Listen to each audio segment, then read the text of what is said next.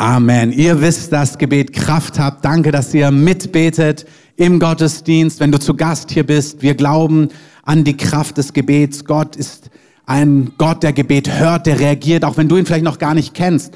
Wenn du zu Gott sprichst, dann hört er dich. Und die Bibel sagt, wer ihn sucht, der wird ihn finden. Und gerade wenn du es noch nie ausgetestet hast, nutzt die Chance, ruf zu Gott, streck dich aus nach ihm. Gott möchte dir begegnen. Amen. Schön, dass ihr da seid. Die Predigt heute heißt Komme bald. Das passt zum Thema. Wir sind nämlich im Advent. Amen. Ich hoffe, ihr habt eure zweite Kerze schon angezündet oder dürft ihr gerne machen. Ähm, wir haben es noch nicht gemacht. Wir machen das heute Abend. Ich klicke gerade, das müsste einmal weitergehen. Genau. Ich hoffe, jetzt geht es nicht nochmal weiter. Advent kommt vom, es ist ein lateinisches Wort und kommt eigentlich von dem, also das Wort bedeutet Ankunft und ist eigentlich Adventus Domini und heißt die Ankunft des Herrn. Und das ist, was wir erwarten. Wir erwarten, dass der Herr kommt und ich möchte heute kurz darüber sprechen, was damals die Leute erwartet haben, was es für diejenigen bedeutet, die heute den Herrn schon kennen, den Retter, dass wir auf ihn warten und was es aber auch für die bedeutet, die mit diesem Gott noch gar nichts zu tun haben. Vielleicht bist du hier, bist eingeladen, dachtest, Adventszeit ist eine gute Zeit, mal in Gottesdienst zu kommen. Ähm, da hast du recht, ist immer eine gute Zeit, aber auch in der Adventszeit. Und ich möchte zu uns allen sprechen, ich möchte gucken, was hat es bedeutet, was bedeutet es für dich, der Jesus kennt, und was bedeutet es für diejenigen, die mit Gott noch gar nichts zu tun haben, vielleicht Gott auch noch nie erlebt haben. Wenn wir über Jesus und Advent reden, über Ankunft, dann sprechen wir von einem einem Gott. Wir sprechen nicht von etwas, was irgendwie mal passiert ist und schwelgen so in Erinnerungen und denken an die großartigen vergangenen Zeiten, sondern wir haben einen lebendigen Gott. Amen. Jesus lebt und Jesus ist real und Jesus ist erfahrbar. Miriam und ich, wir waren gerade eine Woche in den USA und haben dort verschiedene Gemeinden und ähm, Freunde von uns besucht, die auch uns als Gemeinde unterstützen und hatten aber auch einige Zeiten einfach zur freien Verfügung, die wir bewusst genutzt haben, um einfach den Herrn zu suchen, Jesus zu suchen, mehr von ihm, ähm, uns danach auszustrecken. Und Gott ist echt gekommen. Wir haben erlebt, wie der Heilige Geist uns begegnet ist. Und wir haben, ich habe so eine Phase gehabt, wo ich mir ein paar Sachen angeschaut habe, so von der Vergangenheit, von den letzten Bewegungen, die der Heilige Geist so initiiert hat. Und habe mir dort die Leute angehört, die beschrieben haben, wie diese Zeit war, bevor Gott gekommen ist, dann gewaltig. Und es hat mich unglaublich berührt. Ich liebe diese Geschichten. Wir dienen keinem toten Gott. Gott ist ein lebendiger Gott und wir warten auf ihn, dass er kommt, dass er mehr kommt, dass er wiederkommt und auch in dieser Stadt. Amen. Gott liebt diese Stadt und Gott wird diese Stadt heimsuchen. Das ist etwas, was wir im Tag- und Nachtgebet begehren. Wir stehen vor Gott. Lukas 18, vor zwei Wochen habe ich darüber gesprochen. Wenn wir vor Gott stehen und unseren Hunger, unsere Anbetung ausdrücken, dann wird er unser Recht schnell ausführen. Amen. Schauen wir uns ganz, ganz kurz den historischen Rahmen an, nur um zu verstehen, was damals, was es damit auf sich hatte mit dieser ganzen Erwartung, dass der Herr kommt, ohne in Erinnerungen zu schwelgen von goldenen Zeiten, die vorbei sind. Die besten Zeiten liegen vor uns. Amen. Und Herr, ich bete, dass du diese Worte lebendig machst, dass es heute Morgen eine Zeit von Begegnung ist. Heiliger Geist, wir danken dir für dein Feuer, das du liebst auszuteilen, mit dem du Menschenleben erneuerst, befreist, rettet, heilst. Du bist der Gott, der Wunder tut. Und wir danken dir, dass du derselbe bist, gestern, heute und in Ewigkeit. Und Herr, wir sagen, dass dein guter Wille heute Morgen hier geschieht. Wir danken dir, dass du gegenwärtig bist und wir binden alles, was nicht von dir ist und was stehlen und rauben möchte. Amen. Es ist so, dass damals, als Gott vor vielen tausend Jahren, ja, tausend Jahren, ähm, die Welt erschaffen hat, und wir werden nächstes Jahr ein Seminar haben über so die ganze Schöpfungsgeschichte, warum das total wissenschaftlich ist, daran zu glauben, dass Gott die Welt erschaffen hat. Amen. Ähm, also wenn du denkst, was, von ein paar tausend Jahren? Ich dachte, das ist alles aber Millionen Jahre alt. Gute Fragen, da gibt es gute Antworten drauf. Ähm, aber als Gott so die Welt erschaffen hat, wenn man so am Anfang der Bibel liest, dann liest man, Gott hat Adam, Gott hat Eva geschaffen, er hat es perfekt gemacht und ziemlich früh kommt so das Chaos rein, das Böse und so der Ursprungsplan Gottes geht kaputt und schon dort beginnt Gott zu sagen, dass er sich nicht damit zufrieden geben wird, dass das Böse überhand nimmt, dass das Böse sich hineinschleicht, sondern Gott verheißt diesem ersten Pärchen im Garten Eden damals schon, dass er sie retten wird, dass er alles gut machen wird und dass die Geschichte gut ausgehen wird. Amen. Gott ist ein Retter. Gott ist kein Gott, der passiv ist. Gott guckt nicht in dein Leben und sieht dich mit deinen Herausforderungen und ist gleichgültig, sondern Gott ist voller Erbarmen und Gott liebt es, zu helfen, zu handeln und einzugreifen. Amen. Aber Gott ist auch ein Gott, der uns eine freie Meinung gegeben hat und er wartet darauf, dass wir uns ausstrecken, dass wir sagen, Gott, komm, hilf mir, hilf mir, schreite ein in mein Leben. Gott akzeptiert unsere Grenzen und er wartet auf unsere Einladungen. Und schon damals im ersten Buch Mose, im ersten Mose 3, Vers 15, da verheißt er diesem Pärchen, da sagt er, es kommt der Tag, da wird die Schlange, das ist ein Bild für das Böse, für den Teufel, den es real gibt, dieser Teufel, der wird einem Nachfahren, der irgendwann mal kommen wird, nämlich Jesus, dem Retter, in die Ferse beißen. Aber dieser Retter, dieser Jesus, dieser Nachfahre, der kommen wird, der wird dann der Schlange den Kopf zertreten. Und wir lesen, dass dieser Retter kommen wird und wir lesen davon dann auch schon bei den Propheten bei, im Buch Daniel. Und der Prophet Daniel im Alten Testament, der hat eine Vision und dann sagt er, ich schaute in Visionen der Nacht und siehe, mit den Wolken des Himmels kam einer wie der Sohn eines Menschen. Er hat noch nicht, er weiß noch nichts von Jesus. Jesus ist noch nicht offenbart, der Retter, auf den wir warten in der Adventszeit, was wir feiern so an Weihnachten. Gott ist Mensch geworden. Sondern er sieht in einer Nachtvision jemanden, der sagt, er sah aus wie ein Mensch und er kam mit den Wolken des Himmels und er kam zu dem Alten an Tagen, Gott Vater, da ist schon die ganze Dreieinigkeit mit drin. Und man brachte ihn vor ihn und ihm, diesem Sohn des Menschen, wurde Herrschaft und Ehre und Königtum gegeben. Und alle Völker, auch die Türkei, alle Nationen, alle Sprachen dienten ihm. Seine Herrschaft ist eine ewige Herrschaft, die nicht vergeht. Und sein Königtum ist ein Königtum, das nicht zerstört werden wird. Er sieht damals ein Königtum, er sieht einen Menschensohn, der ein König sein wird über alle Völker, alle Nationen, über die Enden der Erde und sein Königreich wird kein Ende haben. Das, die Bibel spricht von jeher von einem Retter, der den Einzelnen rettet und von einem König, der kommt, um die Herrschaft über die Erde anzutreten.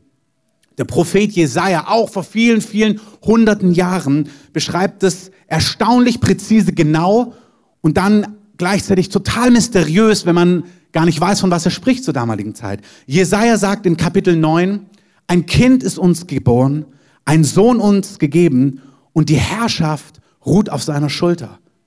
Man nennt seinen Namen, also den Namen dieses Kindes, das geboren wird, das Kind, was Herrschaft tragen wird. Sein Name wird sein wunderbarer Ratgeber, starker Gott, Vater der Ewigkeit, Fürst des Friedens. Groß ist die Herrschaft und der Friede wird kein Ende haben auf dem Thron Davids und über seinem Königreich, es zu festigen und zu stützen durch Recht und Gerechtigkeit von nun an bis in Ewigkeit. Der Eifer des Herrn der Herrscher wird dies tun. Allein dieser erste Teil, er sagt, es wird ein Kind geboren und dieses Kind, dieses Baby wird heißen Vater der Ewigkeit, starker Gott. Das ist in sich schon ein Widerspruch. Zur damaligen Zeit, ja, wie ist das Kind jetzt ein Kind, ein Baby oder ist es ein starker Gott, ein Vater der Ewigkeit? Das ist das Mysterium, dass Gott Mensch geworden ist. Advent ist Erwartung, dass der Herr erscheint. Wir bereiten uns vor auf die Tage, wo wir das Fest feiern, dass Gott Mensch geworden ist. Und das ganze Alte Testament hat schon davon prophezeit. Es wird ein Retter kommen, es wird ein König kommen, der wird seine Herrschaft aufrichten. Und das ist der Kontext, auf das in dem die ganze Geschichte stattfindet, die wir dann in Lukas 1 und 2 lesen, die Weihnachtsgeschichte, was dann in allen Krippenspielen aufgespielt wird, auch bei uns, Heiligabend Gottesdienst 14 Uhr, Amen. Ihr seid herzlich eingeladen, bringt Freunde mit, eure Familie oder auch Leute, die Gott gar nicht kennen. Gott ist ein lebendiger Gott und er liebt es, Weihnachtsgottesdienste zu gebrauchen, um Hoffnung in Herzen zu sehen. Amen. Amen. Das heißt, das ist der Kontext. Das Volk Israel wartet auf einen Retter zur damaligen Zeit auf einen Retter, der sie selber retten wird von Sünde, von Schuld, auch wenn sie es noch nicht ganz verstehen, diese Stellen. Und sie warten auf einen König, der kommen wird, in großer Macht, in großer Autorität. Und es ist in dieser Zeit, wo dann die Weihnachtsgeschichte spielt. Und es ist so, viele Jahrhunderte sind ins Land gegangen. Es gab viele Jahre, wo Gott gar nicht mehr gesprochen hat. Und das Alte Testament endet im Buch Maleachi. Und dann gehen viele, viele, viele, viele, viele Jahre ins Land. Und es gibt kein Reden Gottes zur damaligen Zeit. Und man weiß nicht genau, was passiert. Und ich habe mal einen Pastor hören sagen, dass Gott manchmal für seine Plötzlichs viel Zeit braucht. Gott kommt plötzlich, aber manchmal dauert das ganz schön lang. Das gilt auch für unser Leben. Amen. Gott kommt, Amen. Gott kommt, Gott schreitet ein, Gott hilft, aber manchmal dauert sein plötzlich, sein schnelles Handeln da geht manchmal eine ganze Zeit ins Land. Und so war es damals auch. Aber plötzlich, wie aus dem Nichts, erscheint ein Engel einem Mann namens Zacharias, der ist ein Priester, der ist im Tempel. Ich kürze seine Geschichte ab. Er kann keine Kinder bekommen mit seiner Frau, die sind unfruchtbar, sie haben es über Jahre versucht. Und plötzlich kommt ein Engel aus dem Nichts und sagt, hey, deine Gebete sind erhört. Deine Frau wird schwanger werden. Hey, Gott hört deine Gebete. Amen. Und Gott wird handeln. Amen. Und wenn du Gott noch gar nicht kennst, du kannst zu Gott beten. Beten heißt reden mit Gott. Du kannst Gott deine Not klagen. Du kannst Gott sagen, ich glaube gar nicht an dich. Ich habe an einem Dienstagabend zu Gott gesagt, ich glaube gar nicht an dich.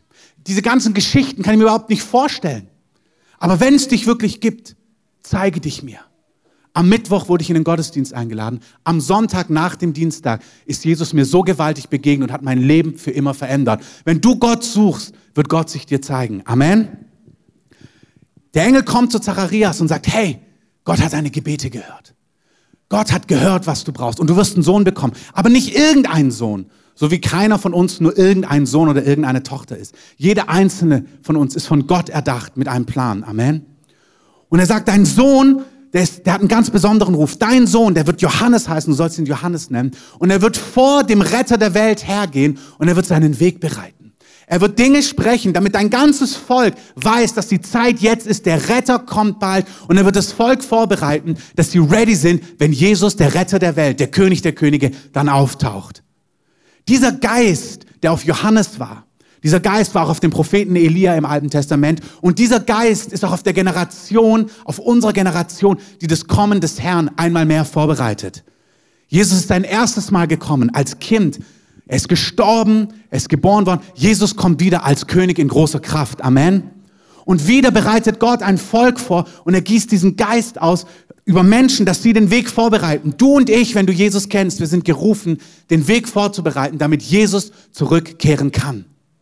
Die verschiedenen Kirchen, auch die alten Kirchen, die katholische Kirchen und auch die orthodoxen Kirchen, die betonen Advent unterschiedlich. Die einen betonen mehr sein erstes Kommen, als er Mensch geworden ist, geboren worden ist als Kind in der Krippe. Und wir, daran denken wir an Weihnachten, das feiern wir. Amen. Aber Jesus ist kein Kind mehr in Windeln in der Krippe. Jesus ist der auferstandene König, der zu Rechten des Vaters sitzt, der in großer Herrlichkeit wiederkommen wird, so wie Daniel, der Prophet, es gesehen hat, mit den Wolken des Himmels. Alle werden ihn sehen und alle Völker der Erde werden ihm dienen. Amen. Und die unterschiedlichen Kirchen erwarten das eine oder das andere. Beides stimmt. Wir feiern und blicken zurück, aber wir blicken in der Adventszeit auch voraus. Der König kommt. Und er kommt in Kraft. Nicht nur bei seiner Rückkehr. Er kommt auch in dein Leben, wenn du ihn rufst und wenn du ihn brauchst. Er kam, er wird in großer Kraft kommen, aber er kommt auch in dein Leben heute und morgen, wenn du ihn rufst und wenn du ihn erwartest. Amen. Hey, Johannes wird vor Jesus hergehen, er wird den Weg bereiten. Er wird dem Herrn ein zugerüstetes Volk bereiten, Lukas 1, 13, Vers 17. Und dann sagt er, er wird den Weg bereiten, damit das Volk Erkenntnis der Rettung bekommt, indem sie verstehen, dass ihre Sünden vergeben werden. Und Gott wird sie mit dem Aufgang aus der Höhe besuchen. Gott wird sie besuchen. Und dann ein paar Monate später, ziemlich genau sechs Monate später, wird der Engel von Gott, und Gott sendet Engel zu Menschen auch noch heute, dann zu Maria gesandt, der Mutter von Jesus. Und auch sie erwartet es überhaupt nicht. Die wäscht die Wäsche, die kocht, was auch immer sie gemacht hat, mitten im Alltag, kommt Gott manchmal plötzlich. Amen. Erwartet es. Gott liebt es, plötzlich hereinzubrechen. Maria ist mitten im Alltag und plötzlich steht ein Engel vor ihr. Und ich mag die Geschichte, wenn man sie so liest, der Engel tauft auch ähm, so aus dem Nichts und sagt, hey, sei gegrüßt, Begnadete, der Herr ist mit dir. Sie aber wurde bestürzt und überlegte, was das für ein Gruß sei. Auch nett. Also so ganz normal, da kommt so ein Engel und das ist ja ein interessanter Gruß. Ähm, was bedeutet das? Hey, Maria ist so normal wie du und ich. Amen. Und Gott liebt es aufzutauchen. Und der Engel sprach zu ihr, fürchte dich nicht, Maria. Du hast Gnade bei Gott gefunden. Du wirst schwanger werden und du wirst einen Sohn gebären. Und du sollst seinen Namen Jesus nennen.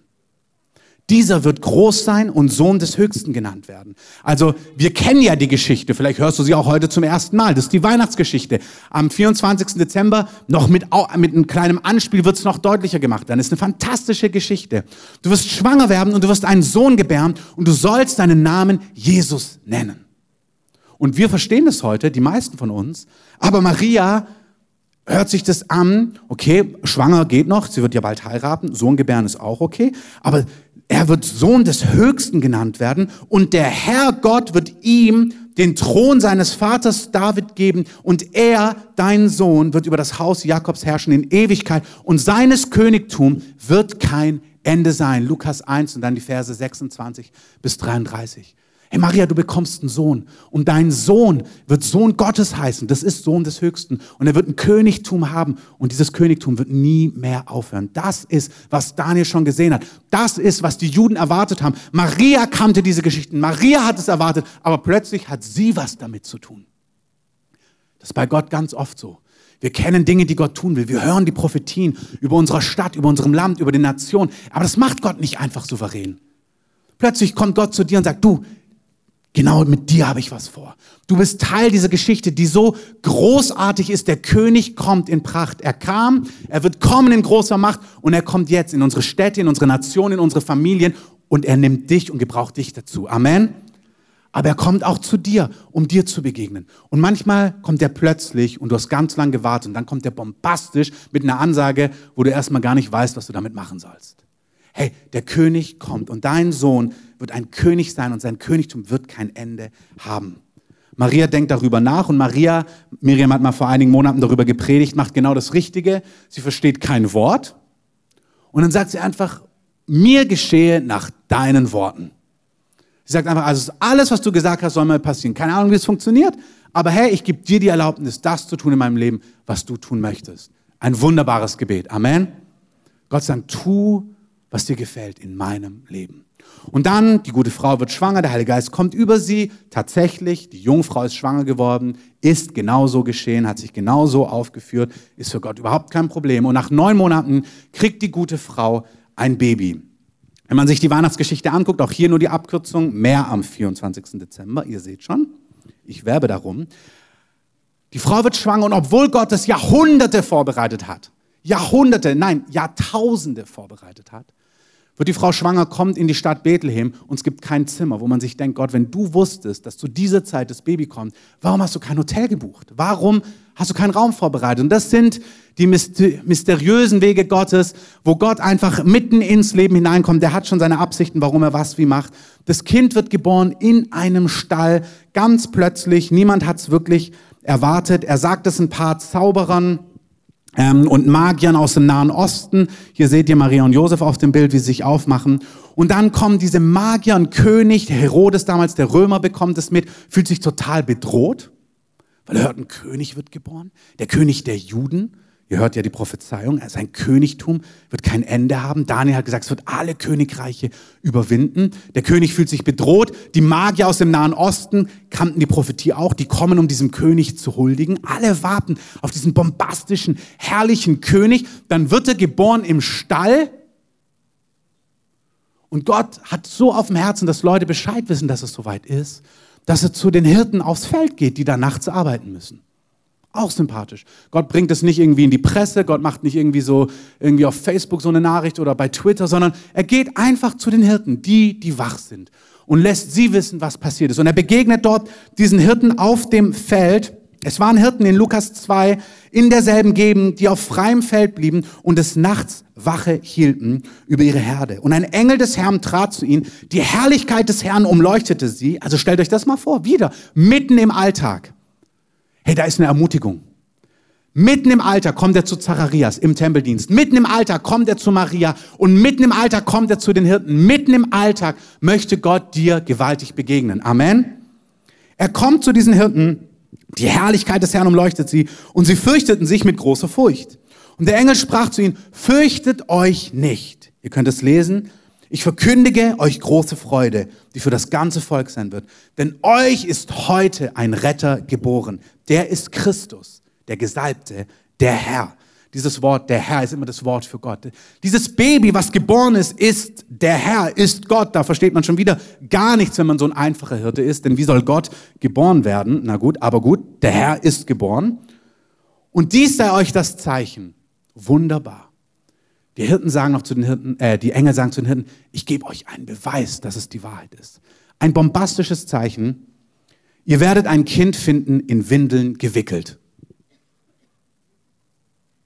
so spektakulär ist es halt auch nicht, wenn du denkst, der Retter der Welt ist geboren. Das, der Beweis, dass ein Baby geboren ist und er ist der Retter der Welt, ist ein Kind in Windeln. Und so macht Gott es ganz unscheinbar, bombastisch zur gleichen Zeit, kommt er, taucht auf, bereitet das vor, was ja seit Jahrhunderten in seinem Herzen ist. Er kündigt die Ankunft des Herrn an. Ein Baby, da, ihr seht es schön im Stall, schöne Bilder habe ich gefunden. Die, die Magier kommen, die Hirten kommen, alle huldigen ihnen, weil der König der Welt geboren worden ist. Und zwar in beiden Dimensionen. Der König der Welt, der Retter der Welt, aber auch der, der sie von ihren Sünden befreien wird, der sie reinigen wird und der sie mit Gott versöhnen wird. Beide Dimensionen.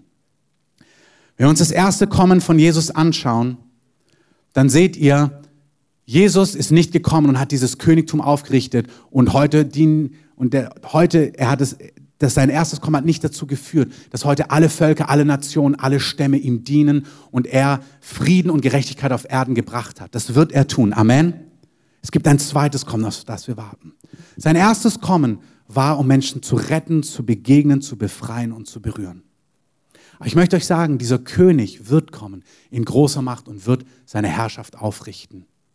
Und die Stadt des großen Königs ist die Stadt Jerusalem, die in diesen Tagen viel Aufruhr macht, wenn man sich so die Medien anguckt. Und es bewegt mich und ich habe überlegt, ob ich darüber predige. Ich mache das nicht. Aber ich gebe euch ein paar Gedanken nur ganz kurz und ich lade euch ein, nachzuforschen, hinzugucken, das Wort Gottes zu bewegen und vor euren Augen zu sehen, wie sich weitere Prophetie vor unseren Augen erfüllt. Hey, wir leben wahrscheinlich in einer der spannendsten Zeiten der Menschheitsgeschichte. Gottes Volk, die Juden, zu denen er damals gekommen ist, die auf ihren Retter gewartet haben, einfach, das ist eine kurze Klammer auf von zwei Minuten, dann ist wieder Klammer zu. Diese Juden, die auf ihren Retter gewartet haben, wurden 70 nach Christus von den Römern. Er hat nicht sein Königreich aufgerichtet, er hat nicht die Römer besiegt, wie viele Juden damals gewartet haben, dass er kommt als streitbarer Held und die Feinde niederreißen wird, sondern er ist gekommen, nicht auf einem Pferd, sondern auf einem Esel. Er ist nicht gekommen zu herrschen, sondern zu dienen bei seinem ersten Kommen. Er ist nicht gekommen zu regieren und eine goldene Krone zu nehmen, sondern er ist gekommen, hat sich eine Dornenkrone aufsetzen lassen, ist gekreuzigt worden gekreuzigt, er wurde gekreuzigt und hat für unsere Sünden am Kreuz bezahlt und ist demütig wie ein Verbrecher gestorben und begraben worden. Die Juden haben was ganz anderes erwartet. Sie sagten, der König, der Retter der Welt ist geboren mit so einem bombastischen Intro. Aber er ist dann verachtet gestorben. Und dieses erste Kommen, der erste Teil, dass das so gekommen ist, bedeutet nicht, dass der ganze zweite Teil, den Gott verheißen hat, dass er nicht genauso in Erfüllung gehen wird. Und dieses jüdische Volk, was ihn erwartet hat als Befreier und ihn dann nicht als diesen Befreier, den politischen Befreier, erlebt hat, sondern als den Retter der Welt, der ihn von ihren Sünden vergibt, die wurden, die Juden, das Volk damals, das auf ihn gewartet hat, das Volk Israel, wurde dann 70 nach Christus aus Israel vertrieben. Die Römer haben ihren Tempel zerstört und das ganze Land wurde zertreten. Und für fast 2000 Jahre, für 1900 irgendwas Jahre, war dieses gesamte Land, haben die Juden kein eigenes Land mehr gehabt. Sie wurden zerstreut in alle Völker der Erde. Ich bin in der Klammer, sie geht nur zwei Minuten. Über 2000 Jahre grüßen sich die Juden an jedem Passafest mit folgendem Gruß. Nächstes Jahr in Jerusalem. Kein Volk der Welt hat über 2000 Jahre seine Identität so behalten wie die Juden, wenn sie kein Land, keinen Staat und so weiter hatten. Wer von euch fühlt sich heute noch als Alemanne, Germane oder sonst irgendwas? Vielleicht ein paar Leute, die auf Festivals gehen und sich gern verkleiden. Ähm, aber die Mehrheit von euch, ihr fühlt euch nicht nach irgendeinem Volksstamm, von dem ihr vor ein paar hundert Jahren irgendwo vielleicht mal abgestammt seid. Das ist vorbei. Die Juden warten seit 2000 Jahren, dass sie in ihre Stadt und in ihr Land zurückkommen. Und ihre Augenweite ist noch nicht mal das Land, es ist die große Stadt des großen Königs, Jerusalem. Jerusalem war für 2000 Jahre niemals Hauptstadt irgendeines anderen Volkes. Von niemandem. Zu keiner Zeit. Nie. Es war eine Stadt unter Autoritäten, besetzt, zerstört und so weiter und so fort. 1948, also 1948, plötzlich, nachdem in unserem Land großes Chaos geschehen ist, entschließt die politische Weltgemeinschaft aber nur scheinbar, über allem wacht unser Herr. Amen. Hey, Gott, Mike Bickle hat gesagt, als ich ihn getroffen habe, Mike, Gott spielt fünf Ebenen höher Schach. Gott ist überhaupt nicht beunruhigt. Von niemandem. Gott weiß genau, wen er wann wie bewegt. Und aus dem Nichts wieder plötzlich, plötzlich, nachdem dieses Volk gar nichts mehr gibt, man, die ganzen Theologen Anfang des 20. Jahrhunderts, die Bibelstellen lesen, sagen, ja gut, Israel gibt's nicht mehr. Das Volk gibt es gar nicht mehr. Obwohl alles schon da drin steht, sagt, es wird der Tag kommen.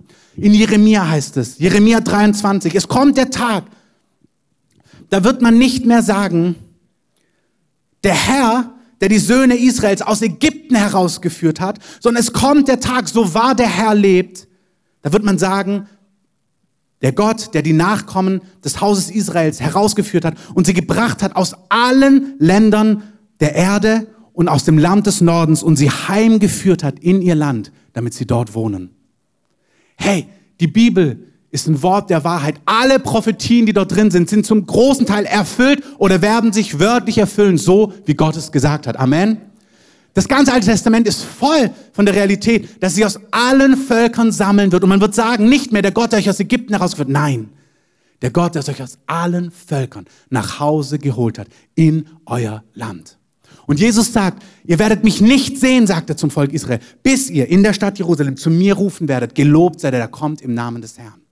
Hey, Gott hat gesagt, er hat einen Plan mit diesem Volk. Er hat einen Plan mit dieser Stadt. Er ist der König dieser Stadt. Er wird seinen Thron besteigen in dieser Stadt. Und wir sind gerufen in dieser Zeit, wo die Völker diese Stadt suchen, versuchen eine Lösung zu finden, sind wir gerufen, dass wir einstehen im Gebet, wie ich es vor zwei Wochen beschrieben habe, Jesaja 62, und für diese Stadt beten, dass Gottes Wille mit dieser Stadt geschieht. Amen. Manchmal wissen wir gar nicht, wie sollen wir jetzt beten, weil Gott viel höher Schach spielt. Betet die Verheißungen Gottes aus, aus Jesaja 62 und, und das meine ich von ganzem Herzen ernst. Es ist strategisch wichtig in dieser Zeit, dass wir für unser Land beten und für unsere Regierung, auch jetzt in der Zeit, wo Regierung, wo Koalitionen geschmiedet werden, dass wir in dieser Frage, dass unser Land sich so positioniert, dass wir von Gott gesegnet werden können. Ohne in die letzten politischen Details zu gehen, das ist gar nicht wichtig beten wir, dass unsere Regierung sich so positioniert, dass wir Segen empfangen können und nicht Gericht empfangen. Ich lese euch ein letztes prophetisches Wort vor, dann schließe ich die Klammer an dieser Stelle. Zachariah 12. Siehe, ich mache Jerusalem zu einer Taumelschale für alle Völker. Es wird geschehen an jenem Tag, da mache ich Jerusalem zum Laststein für alle Völker. Ganz kurz, Laststein, das hebräische Wort bedeutet, was nur an dieser Stelle vorkommt, bedeutet einen schweren Stein, den junge Leute im alten Israel hochstemmen mussten, um untereinander die Kräfte zu messen. Das ist dieser Stein. Man beweist sich, wer am stärksten war, der, der diesen Stein hebt. Wer stark war, brachte ihn auf Hüfthöhe. Der Stärkere bis zur Brust. Der Stärkste bis über den Kopf. Doch wenn man ihn nicht mehr halten konnte und losließ, konnte er schwere, unter Umständen tödliche Verletzungen hervorrufen. Das ist das Wort Laststein. Ich mache Jerusalem zu einem Laststein für alle Völker. Alle, die ihn hochheben wollen, werden sich wundreißen. Und alle Nationen der Erde werden sich im Endeffekt gegen diese Stadt versammeln. Hey, Gott schreibt vor unseren Augen Weltgeschichte und erfüllt Prophetie. Und wir sind gerufen, wach zu sein in diesen Zeiten und durch Gebet dafür zu sorgen, dass unser Leben, unsere Stadt, unsere Nation sich so positioniert, dass wir Segen und nicht Fluch erben. Amen.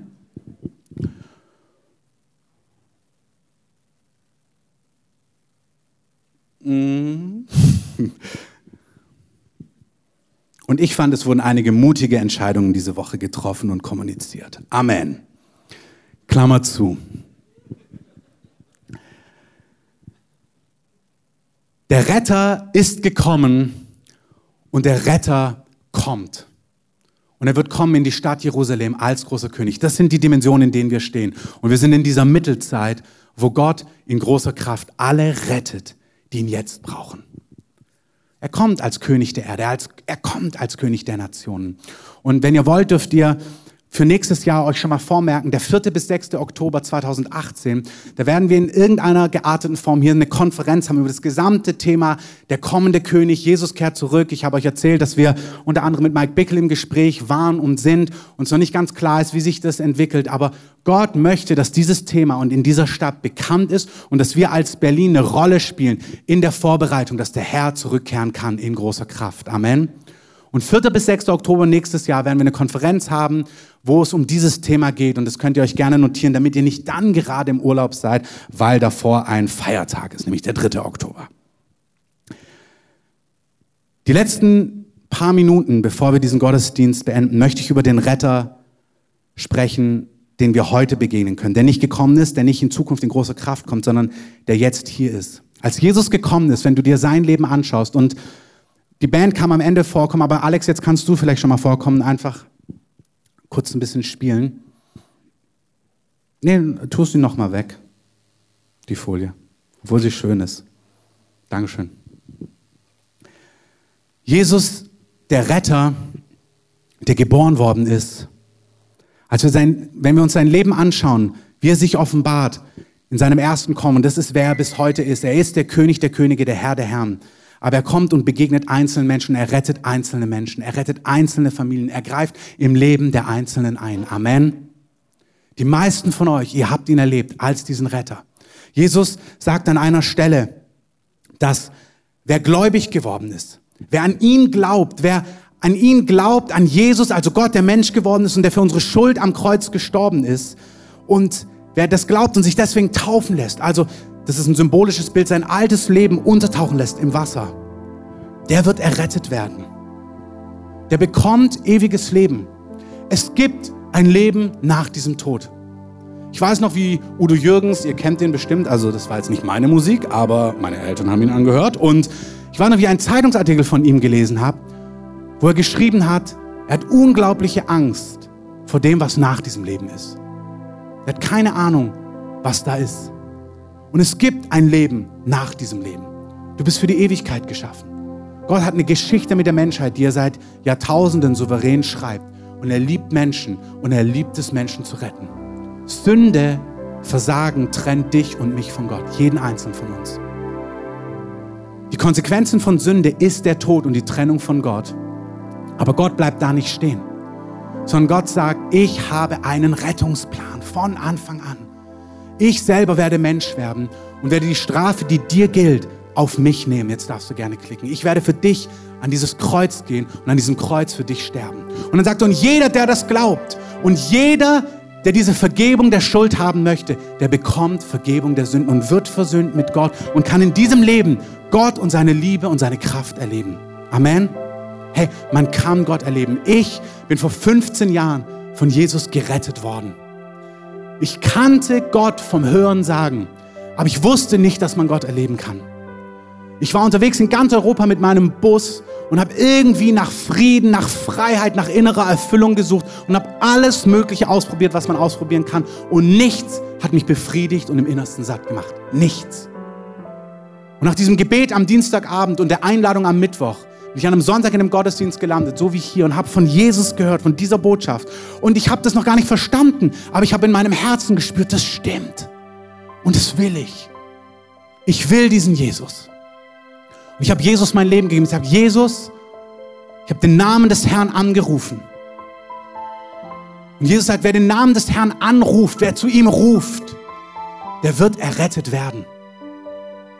Jesus, als er auf der Erde ist, begegnet ganz vielen Menschen, die ein Leben leben, was überhaupt nicht gotteswürdig ist, was voller Finsternis, voller Zerstörung, voller Raub, voller Lüge, voller Ungerechtigkeit ist.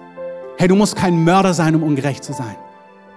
Dein Lästern, deine Selbstgerechtigkeit, dein Hochmut, dein Stolz, deine Gier, dein Selbst dich retten, dein um dich drehen, was auch immer. Ich war so selbstgerecht. Ich war so auf mich bezogen. Und Gott sagt, wer mich anruft, den rette ich. Und als er damals umhergeht, da begegnet er Menschen, die haben ein Leben, das hat mit Gott gar nichts zu tun. Aber er verdammt sie nicht, er klagt sie nicht an. Sondern er sagt zu ihnen, ich bin gekommen, um diejenigen zu suchen und zu retten, die verloren sind. Man muss sich selber als verloren wahrnehmen, um Rettung zu erfahren. Ich habe meinen Pastor sagen hören, wenn, wenn du Krebs hast und alle irdischen Möglichkeiten ausgeschöpft sind und wir in einem Park auf der Parkbank sitzen würden und wir kennen uns nicht und ich würde dir erzählen, weißt du was, ich kenne jemanden, der hat das Rezept gefunden, was deinen Krebs heilen kann. Wenn du in dieser Not bist, in dieser inneren, dann ist meine Botschaft, die ich für dich habe, die fröhlichste, beglückendste Botschaft, die du dir vorstellen kannst. Wenn wir sagen, Jesus rettet von Sünde, Verlorenheit, Tod, Zerstörung, Hoffnungslosigkeit, von Schuld, dann macht es für diejenigen Sinn, die spüren, das betrifft mich. Das bin ich. Ich brauche das. Du kannst niemand zu seinem Glück zwingen. Du kannst niemand einen Tisch decken, der keinen Hunger hat und die ganzen Speisen ausmalen. Das wirkt nicht attraktiv. Wer Hunger hat, für den ist selbst Bitteres süß, sagt die Bibel. Ich sage, oh, egal was. Wenn du in Not bist, hey, und dazu musst du nicht hier sitzen und Jesus noch nicht kennen. Der Retter kommt zu allen, die Hunger haben. Auch immer und immer und immer und immer wieder. Vielleicht bist du in was gefangen und merkst, ich brauche Befreiung. Ich werde nicht frei von dieser und jenen Sache. Ich brauche Hilfe in meiner Familie, Hilfe in meiner Ehe, Hilfe mit dieser Abhängigkeit. Vielleicht brauchst du Heilung, körperliche Heilung. Der Retter der Welt, der Sohn des Menschen, ist gekommen, um zu suchen, aktiv zu suchen und zu retten, was verloren ist. Jesus sagt in Lukas 5, ich bin nicht gekommen für die Gesunden, sondern die Kranken brauchen einen Arzt. Ich bin nicht gekommen, Gerechte zu rufen, sondern Sünder zur Buße. Hey, der Heilige Geist ist hier. Jesus ist nicht gekommen für die, die keine Probleme haben. Die liebt er auch. Aber wenn du spürst, mein Leben fliegt mir um die Ohren, ich weiß nicht ein noch aus. Du spürst, egal ob du schon bei Jesus bist oder nicht, Jesus, ich brauche dich und ich brauche mehr von dir. Jesus ist für dich gekommen. Und der Retter, der gekommen ist und der Retter, der in großer Kraft kommt, der liebt es, heute zu dir zu kommen, heute in deinem Leben einzugreifen. Amen. Jesus sprach, ich bin die Auferstehung und das Leben. Wer an mich glaubt, wird leben, auch wenn er gestorben ist. Wir haben dieses Jahr aus unserer Gemeinde zwei Menschen zu Grabe getragen. Wer an Jesus glaubt, wird leben, auch wenn er gestorben ist. Hey, wir haben diese Hoffnung. Wenn wir gehen von hier, dann gehen wir an den perfektesten, vollkommensten Ort, den es gibt. Amen. Wer an Jesus glaubt, weiß, dass er ewiges Leben hat. Nicht aufgrund von sich, sondern aufgrund der Gnade, die Jesus uns geschenkt hat, als er am Kreuz gestorben ist. Jesus von Nazareth, als er gelebt hat, ging umher und er war voll mit Heiligen Geist und mit Kraft. Er hatte Kraft, unendliche Kraft Gottes auf seinem Leben. Der Retter Jesus hat von Gott Vater Kraft bekommen. Und er ging umher und er heilte alle. Und er tat allen wohl, die vom Bösen, die vom Teufel, die von Finsternis überwältigt waren. Als wir jetzt in Texas waren, habe ich mir das Zeugnis von Randy Clark nochmal angehört. Randy Clark ist der Mann, den Gott vor 25, 27 Jahren, 23 Jahren gebraucht hat, um die Erweckung in Toronto auszulösen. Durch diese Ausgießung des Heiligen Geistes sind Millionen auf der ganzen Welt zum Glauben gekommen. Durch Menschen, die dort berührt worden sind. Allein durch eine Heidi Baker, ein Mann aus, aus Kiew, sind Millionen zum Glauben gekommen. Menschen, die dort vom Heiligen Geist berührt worden sind. Herr, und jetzt für die verbleibenden paar Minuten. Wenn du Jesus noch nicht kennst, Jesus kann heute dein Leben neu machen. Wenn du Jesus kennst, dann ist dieser Teil auch vor allem für dich. Dieser Randy Clark hat erzählt, wie er zur damaligen Zeit so Hunger hatte nach mehr von Gott. Er hat erlebt, wie Gott ihn gebraucht hat. Er hat schon erlebt, wie Gott durch sein Leben gewirkt hat. Er hat schon erlebt, wie Menschen, Menschen manchmal gesund geworden sind. Aber er hatte Worte in seinem Leben, wie, wo, wo gesagt worden ist, dass er sehen wird, wie ganze Städte, wie Nationen von der Kraft Gottes heimgesucht werden. Hat gemerkt, Gott, ich sehe in der Bibel Realitäten. Ich möchte diese Realitäten in meinem Leben sehen. Und er war so hungrig. Er hat gemerkt, Gott, ich brauche mehr von dir. Aber er war zur gleichen Zeit auch so gebrochen er hat gemerkt, in seinem Leben war noch so viel Unfreiheit, so viel Dinge, die nicht rund waren. Hey, Gott sucht nicht die Qualifizierten. Amen. Gott sucht auch nicht die Vollendeten. Gott sucht auch nicht die Perfekten. Gott sucht auch nicht die Fehlerlosen. Gott sucht die, die hungrig sind und die sagen, hier bin ich. Ich habe Hunger nach dir. Um meinetwillen. Aber ich möchte auch sehen, wie dein Name groß gemacht wird. Wie das, was ich von dir weiß, passiert. In meiner Stadt, in meinem Volk, in den Ländern der Erde. Ich möchte sehen, wie der Name Jesus groß gemacht wird. Und er hat beschrieben, wie er Hunger hatte nach Gott, gesagt hat, Gott, hier bin ich. Begegne mir, suche mich. Und eines Nachts ruft ihn um 11 Uhr ein Freund an und sagt, hey, Randy. In dieser Stadt, Tampa zum damaligen Zeitpunkt, bewegt sich der Heilige Geist wieder durch einen Mann namens Rodney Howard Brown. Der Heilige Geist bewegt sich dort und da passieren Dinge, die sind ganz ungewöhnlich. Die Leute fallen hin, die lachen, die können sich zum Teil gar nicht mehr bewegen. So wie einfach es aussieht, wenn der Heilige Geist sich manchmal bewegt. Und ihr wisst, wir als Gemeinde haben uns entschieden, wir wollen den Heiligen Geist so sehr, dass er kommen darf, wie auch immer es ihm gefällt. Amen. Und wenn er sagt, wir knien uns alle hin in Einheit, dann sagen wir, ja, Heiliger Geist, wir knien uns alle hin in Einheit. Wir können mitgehen miteinander in Einheit. Wir können uns deiner Führung unterordnen, auch wenn sie durch Menschen kommt. Und meistens kommt sie durch Menschen und meistens taucht nicht ein Engel auf und sagt sowas. Dann sagen wir, ja Herr, wir wollen das. Und er hört, dass der Geist Gottes sich dort bewegt und er macht sich auf und fährt dorthin. Und er sieht, wie das alles drunter und drüber geht und er sagt, er hat sich da reingesetzt und guckt sich das Ganze an und kritisiert das alles nur, sagt, mm, nee, nee, komisch, also definitiv nicht der Herr. Nee, auch falsch, hm, weiß ich auch nicht. Und sitzt da tagelang und kritisiert die gesamte Veranstaltung. Gleichzeitig ist er total hungrig und kommt nicht weiter. Und dann wird ein Kind ganz übernatürlich, ganz spektakulär, ein blinder Junge, komplett geheilt. Und als er das sieht, erkennt er doch, Gott, du bist hier gegenwärtig. Du bist hier. Und dann rennt er von der Empore nach vorne und setzt sich vorne und sagt, oh Gott, begegne mir. Und er kommt über mehrere Tage einfach immer wieder unter die Kraft des Heiligen Geistes, spektakulär und unspektakulär. Und dann fährt er mit dieser Berührung, wird er eingeladen, Gottes Geist beginnt sich mehr und mehr zu bewegen. Ich kürze es so ein bisschen ab. Und er kommt nach Toronto, er ist dort auf einer Konferenz eingeladen für drei Tage, hat total Angst, dass Gott sich nicht bewegt, bekommt eine Ermutigung, Gott wird sich bewegen. Und wie er selber sagt, er sagt, der Rest ist Geschichte. Er ist dort angekommen und Gott hat angefangen, sich so gewaltig durch ihn zu bewegen. Mit Zeugnissen. Ich habe die wieder jetzt gesehen, wo in der Herrlichkeit Gottes, wo die Gegenwart Gottes so doll geworden ist, dass Leute nach vorne kamen und sagen, hey, sie sind seit Jahren Alkoholiker. Und sie kamen unter die Kraft Gottes. Es ist etwas in sie rein, es hat sich etwas bewegt, dann ist etwas aus ihnen raus. Und der gesamte Druck zu trinken, daran versklavt zu sein, ist verschwunden. Zeugnis nach Zeugnis nach Zeugnis von innerer Heilung, äußerer Heilung, emotionaler Freisetzung, wo Leute, die groß geworden sind mit so tiefen Wunden, 50 Minuten auf dem Boden waren und von Gott hineingenommen worden sind in Erlebnisse, wo Gott sie so freigesetzt hat, so geheilt hat, so erneuert hat. Und das ist nicht was, was bei mir an und ausgeht. Ich habe jahrelang Hunger nach diesen Dimensionen. Aber es ist mir ganz neu, euch als Gemeinde einmal mehr zu sagen, hey, Gott möchte das bei uns wirken. Amen. Gott will das für uns. Gott hat das für uns. Das ist nicht für irgendwo. Das ist nicht für irgendwann. Der Retter kam, der Retter kommt gewaltig, aber der Retter kommt auch jetzt. Gott lädt uns ein. Was mich total bewegt daran, ist, dass Gott einfach an einem 20. Januar dort gekommen ist. Da ist nichts Prophetisches an einem 20. Januar. Nicht der 7. Januar, nicht der 7. 12., nicht eine 12, nicht eine 7 drin, nix.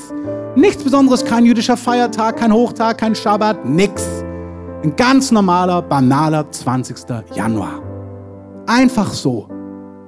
Und Gott möchte zu uns kommen, jetzt. Gott möchte kommen. Und morgen, als wir hergefahren sind, hat mich dieser Vers von Jesus so berührt. Die Zeit kommt und ist jetzt. Es stimmt beides. Die Zeit kommt und sie ist jetzt. Ich weiß nicht, ihr es spürt, die Gegenwart Gottes, die ist einfach da. Der Heilige Geist sagt, ihr könnt von mir trinken.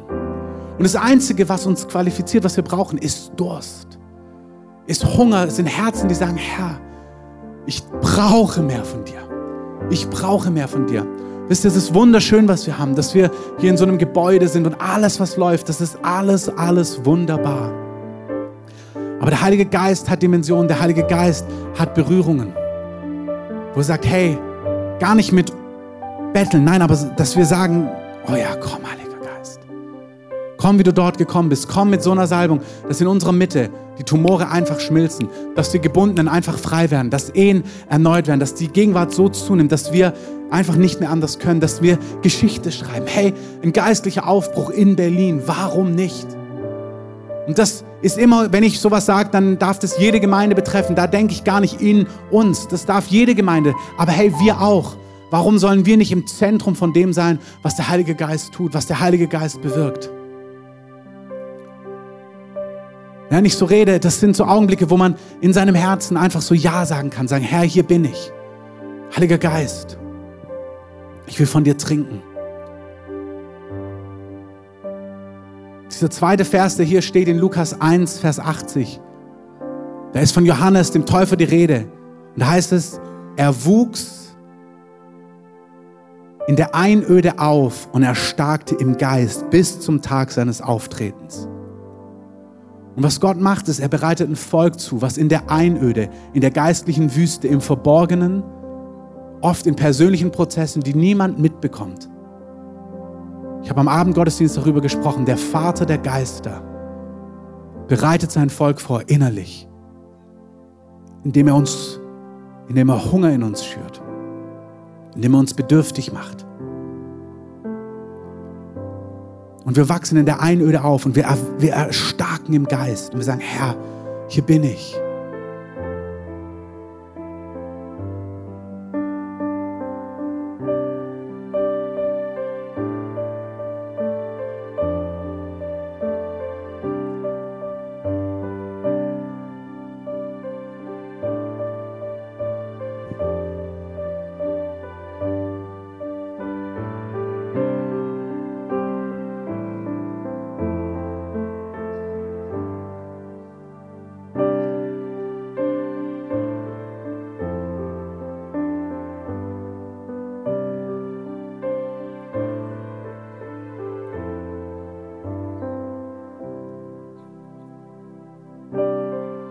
Interagiert mit der Gegenwart Gottes. Der Heilige Geist ist hier. Der Heilige Geist ist Gott mit uns.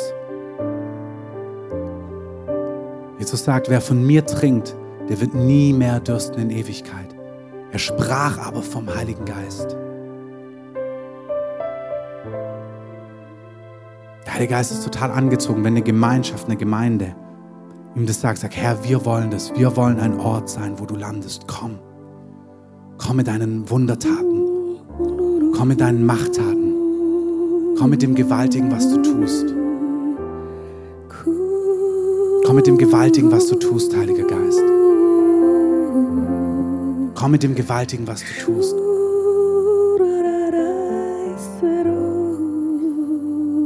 Komm mit dem Gewaltigen, was du tust, Heiliger Geist.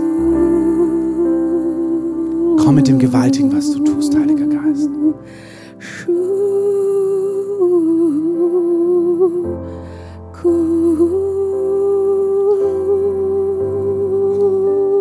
Lade euch ein, an so einer Stelle nicht, nicht passiv zu sein, sagen, Herr, hier bin ich. Du kannst dich hinknien, du kannst dich hinstellen, du kannst sitzen bleiben und empfangen. Aber sprich mit dem Heiligen Geist. Wenn du hier bist und Jesus nicht kennst, kannst du sagen, Jesus, rette mich heute. Das hat nichts mit einem Aufruf zu tun. Du sagst in deinem Herzen, Jesus, ich glaube an dich, rette mich, vergib mir meine Schuld.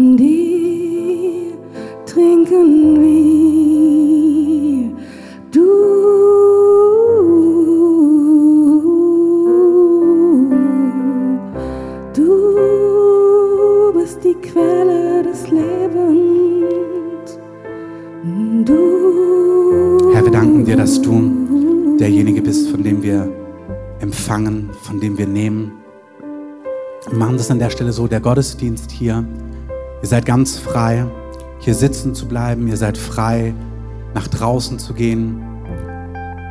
Draußen wird noch kein, da ist die ansprechbar, die ist noch nicht gleich besetzt, auch die Info-Ecke ist noch nicht gleich besetzt, es geht erst in einer Viertelstunde los, aber ihr könnt gerne, wenn ihr wollt, schon nach draußen gehen. Wir bleiben hier jetzt einfach in der Atmosphäre, wo wir das dem Heiligen Geist ausdrücken. Der Gottesdienst ist an dieser Stelle nicht beendet, aber ihr habt die Freiheit, weil ich möchte denen die Möglichkeit geben, hineinzutreten, die das spüren. Um das zu etwas Persönlichem zu machen, zu sagen, Heiliger Geist, hier bin ich. Lass uns das zu unserem Gebet machen. Sagen, Herr, hier sind wir. Gieße dich aus. Berühre mein Inneres. Mach mich neu, zerbrich das Joch, setze mich frei. Sag das zu meinem Geist. Sag, Retter, befreie mich. Retter, rette mich. Rette mich. Befreie mich. Und voller Vertrauen, voller Zuversicht, voller Zuversicht, voller Zuversicht, voller Zuversicht, voller Zuversicht. Du bist unser Befreier. Jede Ohnmacht, jede Finsternis, jeder Schatten, jede Krankheit, jedes Bollwerk. Hey, gerade die Dinge, wo du merkst, Mann, das verändert sich nie. Das verändert sich doch nie. Bring diese Trockenheit zu dem Herrn. Sag, Herr, nicht meine Kraft, nicht meine Strategie, nicht meine Schritte, sondern dein gütiges Herz, dein liebevolles Herz. Deine Güte wird mich befreien. Deine Güte wird das verändern. Deine Güte wird alles neu machen. Du machst es neu. Du führst mich heraus. Du führst mich weiter. Du heilst mich. Du befreist mich. Du veränderst mich. Wirklich, ich spüre einzeln, ihr ringt so mit euch selber, auch mit dem, wer ihr seid und wie ihr seid.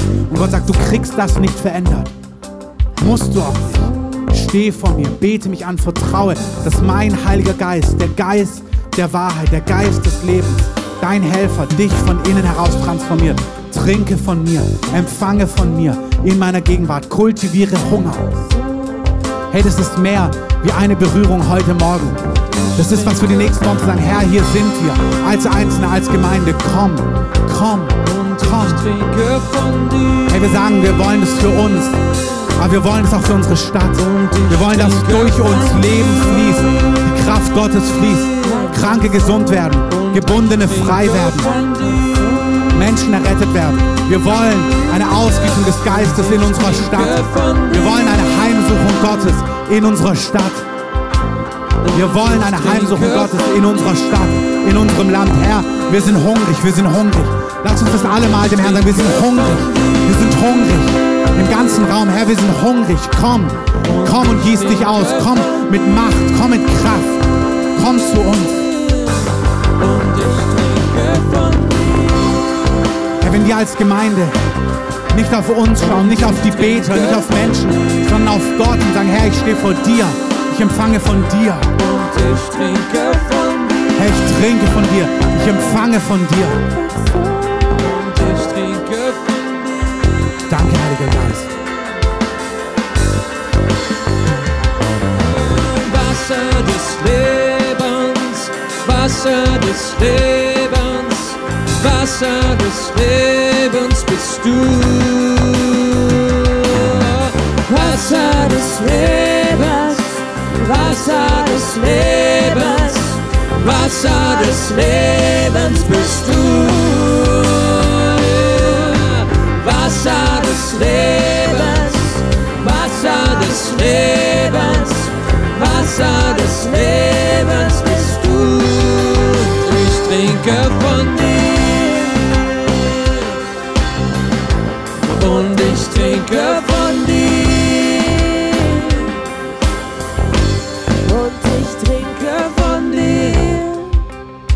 Wir danken dir, wir trinken von dir, wir empfangen von dir.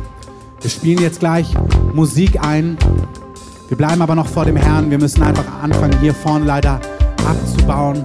Ich möchte euch einladen, das, was wir jetzt gerade ausdrücken, dem Herrn auszudrücken. Hey, der Herr kam an einem 20. Januar gewaltig. Das ist wunderbar, was wir an Gegenwart haben. Wunderbar.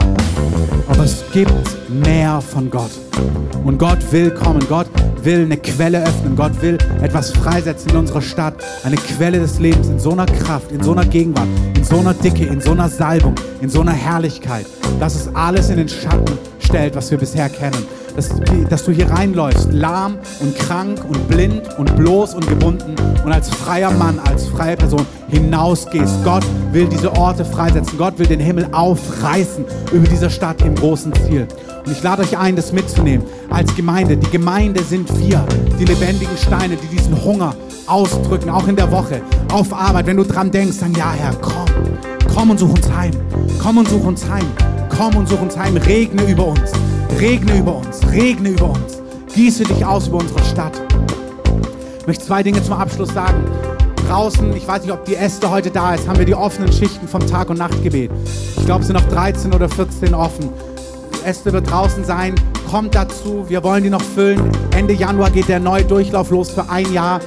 Tragt euch ein, damit wir den nächsten Block wieder voll bekommen. Es sind zwei Nachtschichten offen, ansonsten über Tag. Wir brauchen noch 13 Personen, die was übernehmen. Lasst euch ansprechen, wenn ihr Fragen habt. Esther wird draußen alles beantworten, ab in fünf Minuten.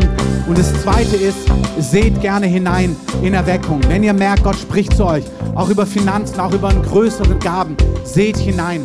Wir wollen vorwärts gehen mit dem, was Gott uns gibt, in welche Richtung auch immer, was Räumlichkeiten oder Gebäude angeht, dass wir auch das tragen können, was Gott tun möchte. Gott möchte kommen, Gott möchte gewaltig kommen wir wollten mithalten mit dem, was Gott tut. Wenn ihr spürt, Gott spricht zu euch, dann gebt es gerne, sät hinein in das Werk Gottes, was Gott tun möchte. Gott wird unsere Stadt heimsuchen und wir wollen Teil und wir werden Teil davon sein.